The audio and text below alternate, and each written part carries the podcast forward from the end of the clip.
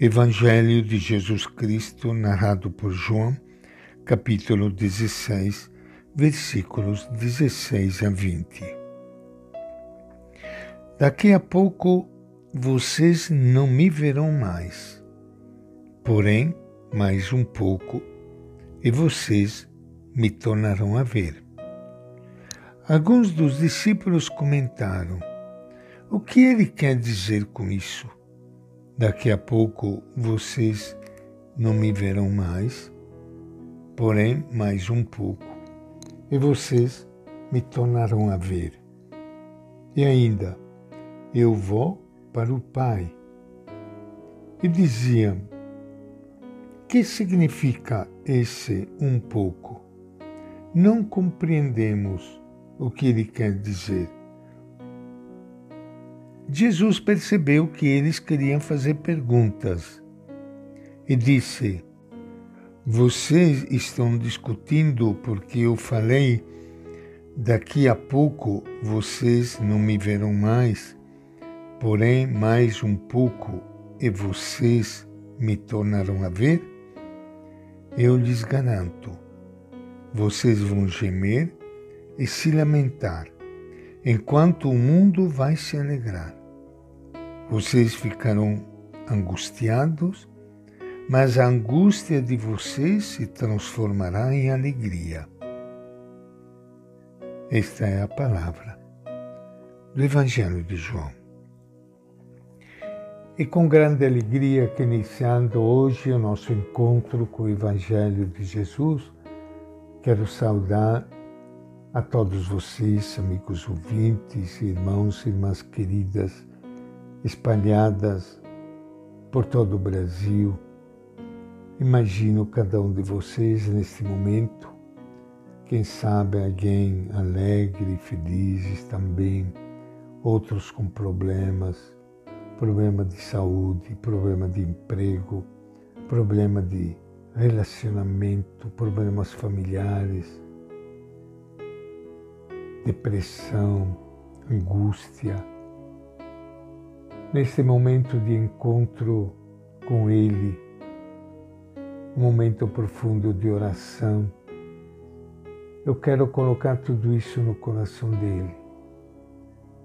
E o Espírito Santo que me anuncia. Nesses dias, nós lemos continuamente o Evangelho de João, onde Jesus está preparando a vinda do Espírito Santo, que vai se concretizar daqui a pouco no dia de Pentecostes. Esse Espírito Santo que Jesus enviou é aquele que vai nos dar força, vai iluminar nosso caminho e vai nos ajudar a ficarmos firmes como Jesus ficou firme. Porque se Jesus aguentou tudo aquilo que ele aguentou, e porque o Espírito Santo estava com ele, sendo sua força e sua luz. Esse mesmo Espírito que ele prometeu para todos nós.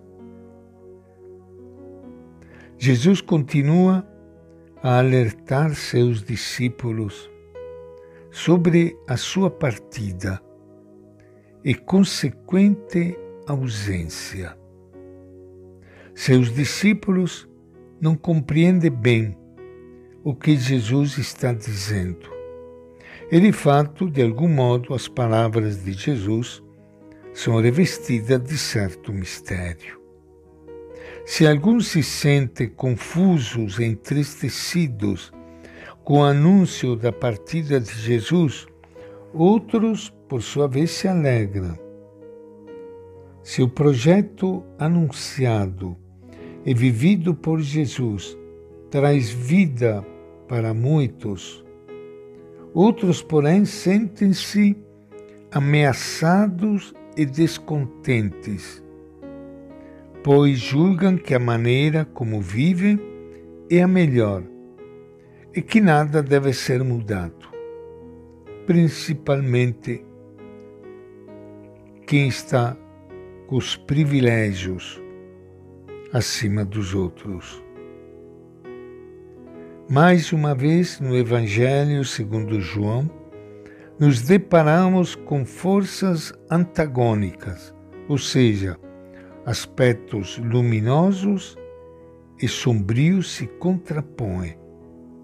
E cabe a cada um fazer a própria escolha e assumir as consequências desse ou daquele caminho.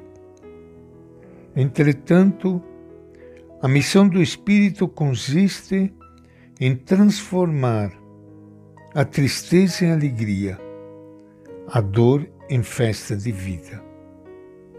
Para esclarecer isso, Jesus fala de uma ausência momentânea e de novo reaparecimento.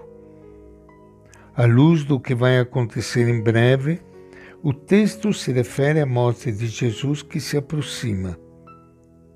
A sociedade injusta vai se alegrar com a morte dele, ao passo que os discípulos vão se encher de angústia.